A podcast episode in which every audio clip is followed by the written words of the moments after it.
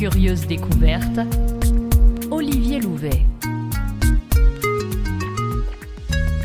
Bonjour et bienvenue dans Curieuse Découverte. Je m'appelle Olivier et je te propose de poursuivre notre balade dans Paris. Ces balades sont un prétexte pour faire des découvertes. En me promenant, tout ce que je vois me permet d'aborder tel ou tel sujet afin de nourrir ma curiosité et notre curiosité.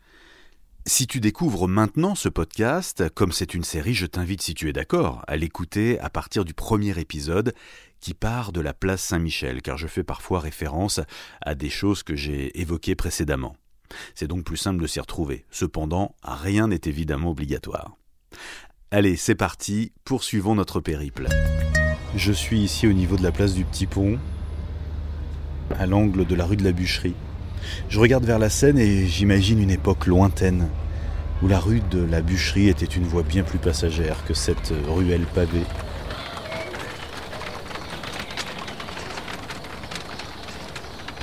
Et puis que là, face à moi, à la place des espaces verts, se trouvaient des bâtiments. Nous sommes au Moyen Âge et au lieu de voir un carrefour où s'entrecroisent des voitures et des bus, j'imagine le Petit Châtelet. Construit en 1130 à la place des anciennes tours en bois qui étaient là auparavant, il fut renversé comme le Petit Pont par une crue de la Seine en 1296. Il fut reconstruit en 1369. Alors j'imagine une petite forteresse percée d'une arche enjambant le passage vers le Petit Pont. Le Petit Châtelet servit de prison, puis à partir de 1382 de demeure au Prévost. Ce passage servait de péage pour les droits d'entrée de tout ce qui arrivait dans la cité.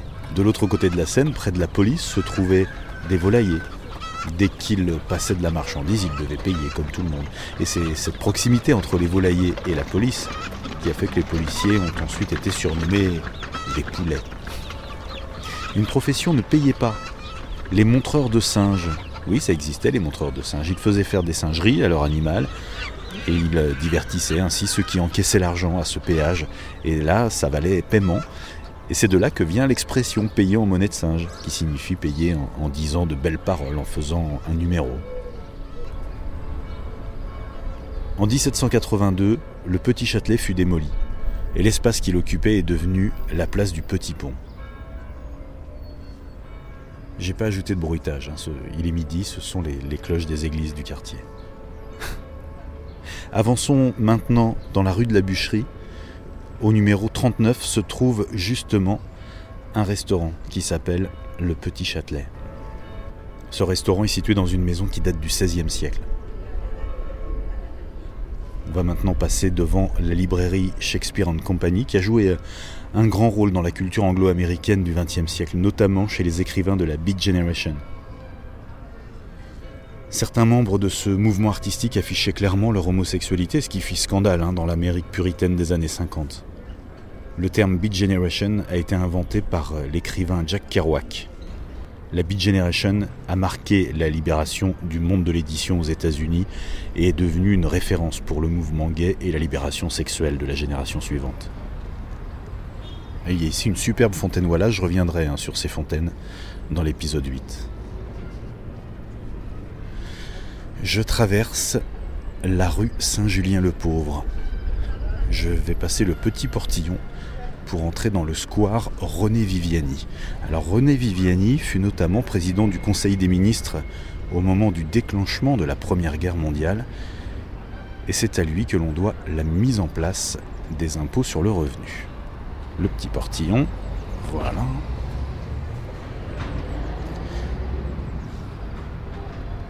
Alors dans le square, je vais me diriger vers la droite jusqu'à un arbre exceptionnel, un robinier.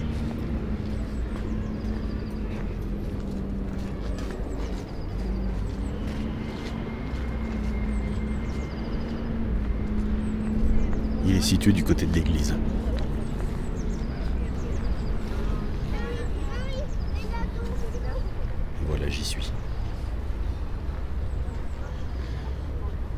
Cet arbre a été planté en 1601 par celui qui a introduit cette espèce en France et qui lui a d'ailleurs donné son nom, le botaniste Jean Robin. Ce robinier mesure 11 mètres de haut et 3,85 mètres de circonférence et c'est le plus vieil arbre de Paris. On ne peut pas dire qu'il soit dans un état exceptionnel, mais il est là. Dirigeons-nous maintenant vers la droite pour sortir du square vers la rue Saint-Julien-le-Pauvre vient de franchir d'ailleurs.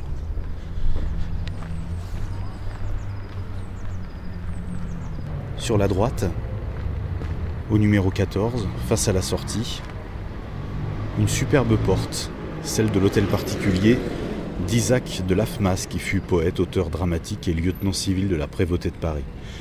Il vécut de 1589 à 1657. Et toujours sur la droite, au numéro 14, The Ticadie, le salon de thé le plus british de Paris, fondé à la fin des années folles, en 1928. Je prends maintenant sur la gauche en direction de l'église Saint-Julien-le-Pauvre. Ah, j'ai de la chance aujourd'hui, elle est ouverte.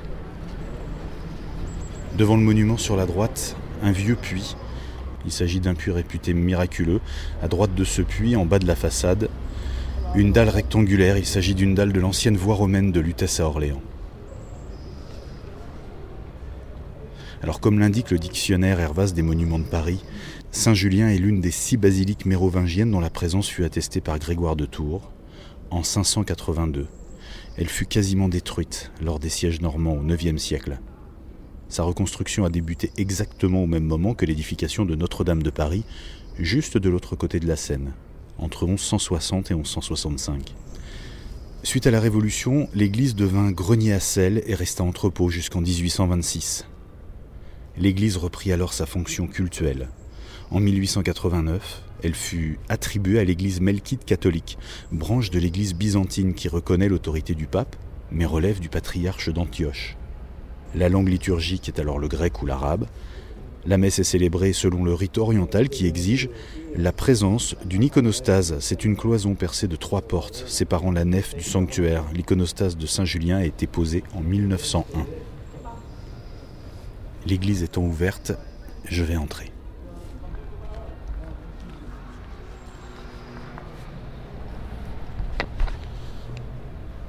Ah, il y a une cérémonie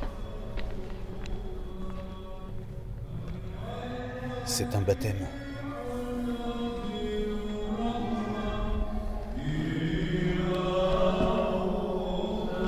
Je suis face à l'iconostase. C'est vraiment très impressionnant.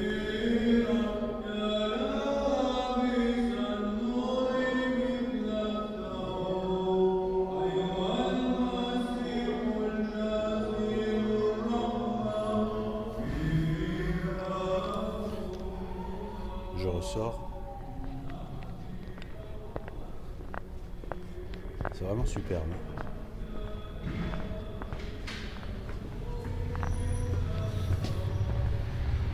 Je sors. Je remets ma casquette. Et je remets mon casque. Voilà. J'avoue que dans l'église, euh, j'ai été un peu saisi par le lieu. J'ai pas trop osé parler. Allez, on va continuer sur la gauche maintenant, vers la rue Galande. Alors je jette un, un coup d'œil sur la droite. Là, à l'angle de la rue Galande et de la rue Saint-Julien-le-Pauvre, il y a un cabaret, un haut lieu aussi hein, de, la musique. Je dis aussi parce que dans l'épisode précédent, je, parlais du caveau de la Huchette. Et donc, au Trois Maillets, depuis les années 50, un, un haut lieu de la musique avec euh, de nombreuses euh, stars du jazz qui sont passées ici. Et puis de la chanson française également. Et c'est là qu'a commencé Danny Briand. D'ailleurs, son nom de scène lui a été donné par Jacques Bonny, le patron du cabaret euh, aux Trois Maillets. Quand Daniel Cohen, de son vrai nom, se produisait ici à ses débuts, avant de monter sur scène, Jacques Bonny lui disait Danny, sois brillant. Danny Briand, qui parallèlement euh, à la chanson d'ailleurs, apprenait euh, la comédie au, cours Florent avec Francis Huster. Pensant qu'il camperait un rôle de crooner dans un film de Francis Huster, il écrivit une chanson au nom de l'héroïne du film, Suzette, également prénom de la mère de Francis Huster, et finalement il sera coupé au montage, mais sortira cette chanson quelques années plus tard. Ouais, j'ai perdu la tête depuis que j'ai vu Suzette. Je perds la raison chaque fois que je vois. Ce sera son premier succès. Il y a la chanteuse Zaz aussi qui a débuté ici. Je veux de l'amour, de la joie, de la bonne humeur. Ce n'est pas Et si je vous dis que cet endroit est mythique, c'est parce que, par exemple, euh, Count Basie y est passé.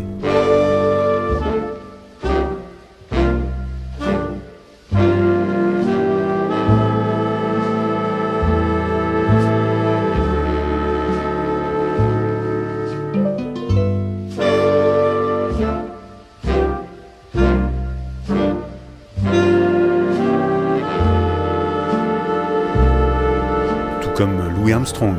I see trees of green, red roses too. I see them bloom for me and you. And I think to myself, what a wonderful world. John Coltrane, Dizzy Gillespie, Ella Fitzgerald. Ah oui, ça fait du monde, hein. Billie Holiday aussi. All of me. Why not take all of me? Nina Simone également, qui a connu une nouvelle popularité dans les années 80 avec euh, My Baby Just Care For Me.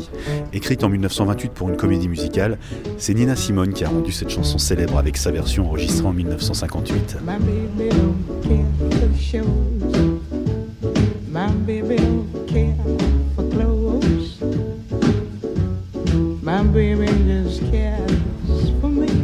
la chanson a été utilisée pour une pub de parfum, le parfum numéro 5 de Chanel en 1987, la chanteuse a connu un soudain regain de popularité. Elle s'est retrouvée dans les classements des meilleures ventes et le clip tournait en boucle à la télé. Et la réalisation de ce clip en stop motion avec des chats en pâte à modeler a été confiée à Peter Lord, un spécialiste en la matière, puisqu'il est, avec Nick Park, l'un des papas de Wallace et Gromit.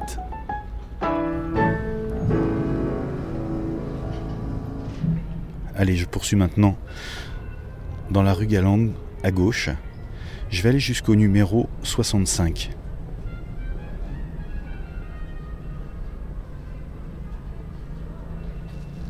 Je sais pas d'où vient la musique là, mais c'est sympa. J'entends de la trompette, je suis toujours content quand j'entends de la trompette.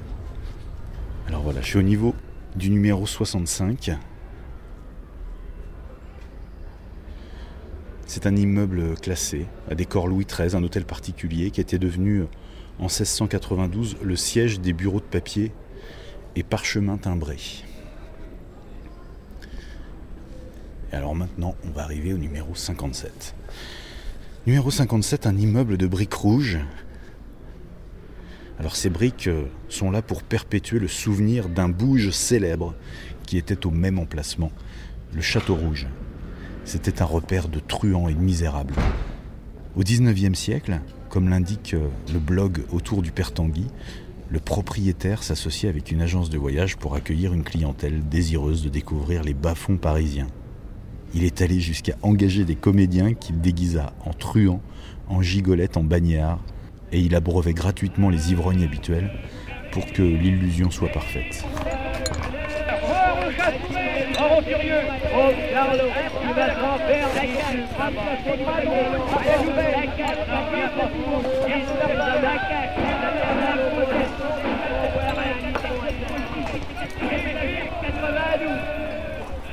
L'immeuble de l'époque a été détruit au moment du percement de la rue Dante à la toute fin du 19e siècle.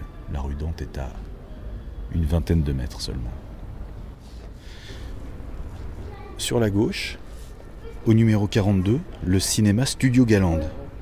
On voit au niveau du premier étage un bas-relief. Il s'agit en fait d'une enseigne réputée pour être la plus ancienne enseigne, difficile à dire, de Paris.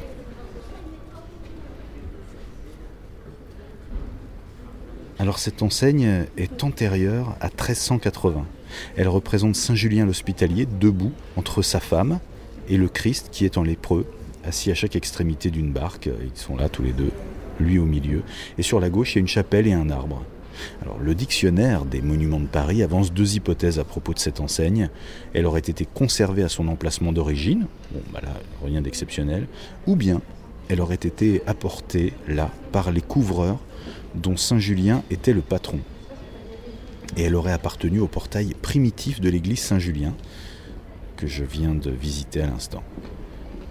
Les couvreurs l'auraient finalement récupéré et installé ici lors de la démolition de l'église en 1651.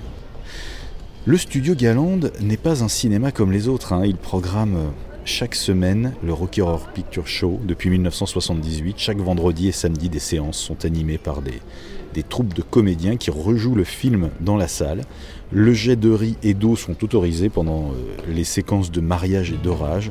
Et c'est le premier cinéma au monde à exploiter un film sans interruption et le dernier à proposer un film animé chaque semaine en Europe. Michael Rennie was ill the day the earth stood still, but he told us where we stand. Je vais maintenant traverser la rue Dante, qui est venue couper hein, la, la rue Galande en 1887, date de la percée. Et je vais continuer en face, toujours dans la rue Galande bien sûr. La rue Galande correspond à l'ancienne voie romaine qui conduisait à Lyon. Elle fut créée en 1202 sur un fief de la famille Garlande, dit le clos de Garlande. Donc c'est ce qui lui a donné son nom bien sûr. À cet endroit, à l'angle de la rue Dante, au niveau de l'ancien numéro 41, se trouvait jusqu'en 1258 un cimetière juif. Les maisons à pignons qui sont sur ma droite datent du Moyen Âge. Et au numéro 39, l'ancienne maison des Trois Pigeons date du XVIe siècle. Au numéro 33, l'ancienne maison de la Levrette, oui c'est son nom, devenue euh, maison de l'écharpe royale puis maison blanche, euh, comme l'indique le dictionnaire Evras. Et au 31, les premiers propriétaires connus sont Marie et Pierre Mérès, et euh, ils vivaient là en 1597. Cette maison au superbe pignon s'est appelée celle des Trois Pucelles, puis des Pourcelets. J'arrive maintenant rue Lagrange. Je vais sur la gauche pour euh, aller vers le passage piéton. Je passe devant le numéro 10. Ici un immeuble avec des beaux windows.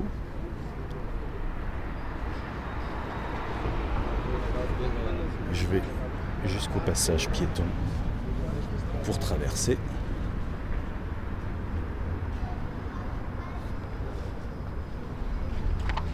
Là, je me retrouve en fait euh, juste de l'autre côté du square euh, Viviani où se trouve euh, le fameux robinier.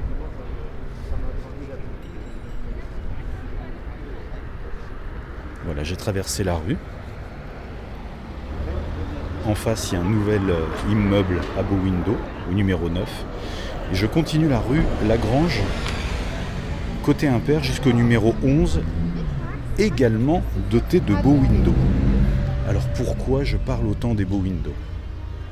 Eh bien, je vais te dire ça tout de suite.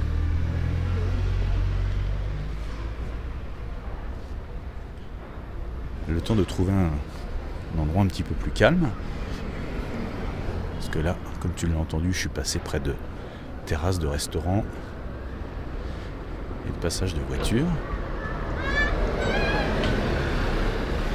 Et de bus aussi. Alors en fait, ces beaux windows sont parmi les premiers construits à Paris euh, suite à un décret.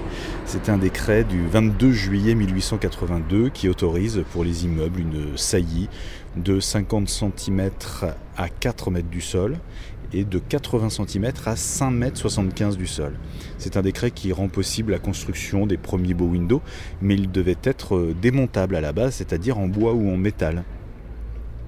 Alors ils ne peuvent être euh, mis en place qu'entre le second étage, euh, généralement souligné par un balcon filant, et puis là, la corniche hein, qu'ils ne peuvent pas dépasser. En 1893, la ville de Paris a autorisé la construction des beaux windows en briques ou en pierre, et cette disposition va casser l'aspect euh, rectiligne des immeubles et leur donner du, relief ou un aspect euh, ondulé, comme l'indique le blog des immeubles Haussmann à Paris. Je vais maintenant avancer jusqu'au numéro 15 de la rue Lagrange.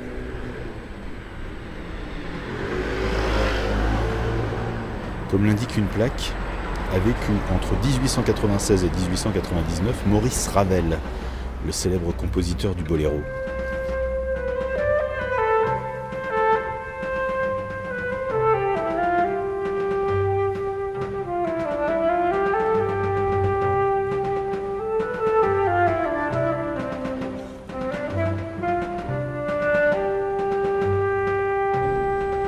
Il avait entre 21 et 25 ans et vivait là avec ses parents et son frère. Alors maintenant, je vais traverser en direction de la rue des Anglais, qui fait l'angle avec le 12 rue Lagrange, en écoutant la deuxième pièce des sites auriculaires de Maurice Ravel, intitulée Entre cloches, qu'il a composée à l'époque où il vivait ici justement.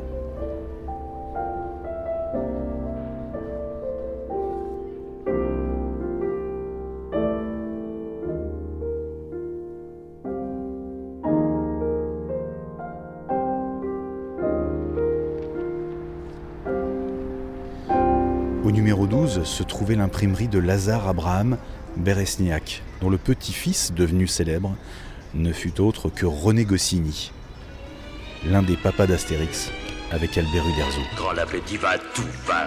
Quand l'appétit va, tout va. Vidons les futailles, à nous la répaille. Quand l'appétit va, tout va. Quand l'appétit va, tout va. Quand l'appétit va, tout va. Vive les quenottes qui croient qu'ils grignotent. Quand l'appétit va, tout va. Dans cette imprimerie étaient édités des journaux en yiddish et en russe. Pendant la Seconde Guerre mondiale, de faux papiers y ont été imprimés pour que la famille juive puisse aller se cacher en province. L'imprimerie a ensuite été spoliée par les nazis, mais fut récupérée par la famille à l'issue de la guerre.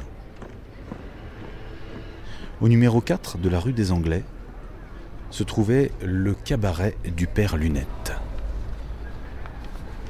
C'était un lieu qui n'avait pas bonne réputation. Le premier patron du lieu s'appelait Lefebvre et c'est lui hein, qui a été surnommé le Père Lunette. Ensuite, plusieurs tenanciers se sont succédés. Ce lieu faisait partie de la tournée des Grands-Ducs, tout comme le Château Rouge évoqué dans la rue Galande. Alors cette expression tournée des Grands-Ducs hein, vient du fait que les Grands-Ducs russes, Vladimir et Alexis, en voyage à Paris à la fin du 19e siècle, avaient fait le tour des cabarets réputés suspects et pittoresques. La couleur rouge de la devanture actuelle est la même que celle de l'époque du cabaret, et l'enseigne d'époque est malheureusement cassée depuis peu. Mais elle représentait une paire de lunettes. On est donc bien devant chez le père Lunette. En 1999, la propriétaire de l'époque a découvert derrière le papier peint des peintures murales de Julien Grenot. Ces œuvres sont désormais inscrites au monument historique. Ah, c'est dingue. Je m'approche et je les vois là. C'est chouette. On peut les voir de la rue. On peut même entrer, hein, c'est une maison d'édition. Au numéro 6 de la rue des Anglais, une maison du XVIIe siècle. Le numéro 8, chargé d'histoire également, a accueilli le premier club gay parisien dans les années 70. Au sous-sol de ce bar qui s'appelait alors le Manhattan, il y avait une backroom et en 1977, la police fit une descente ils ont interpellé des, des hommes pour outrage public. S'en est suivi un procès très médiatisé. Comme l'indique le journal Libération, en octobre 1978, le procès de l'affaire du Manhattan s'achève par un jugement d'apaisement, c'est-à-dire simplement des amendes, après la mobilisation d'intellectuels, dont Marguerite Duras, et d'élus en faveur des 11 prévenus inculpés pour outrage public à la pudeur sur personne du même sexe. Je continue maintenant tout droit, en laissant sur ma droite la rue Doma, et je me retrouve à l'angle de la rue des Anglais et du boulevard Saint-Germain. Je suis presque arrivé. Devant une boutique du vieux campeur. Alors le vieux campeur, c'est une enseigne iconique hein, du quartier latin où nous nous trouvons et j'aurai l'occasion de t'en reparler plus longuement un peu plus tard. J'espère que cette balade t'a plu. Si c'est le cas, n'hésite pas à t'abonner sur ta plateforme préférée et à t'inscrire à la newsletter. N'hésite pas non plus à me suivre sur mes différents comptes, en voici quelques-uns. Olivier Louvet sur Twitter et Instagram, Olivier Louvet On sur Facebook et Curieuse Découverte sur TikTok. Tu trouveras toutes ces infos ainsi que des photos et des liens pour aller plus loin sur curieusedécouverte.com. Merci à toi et à très vite.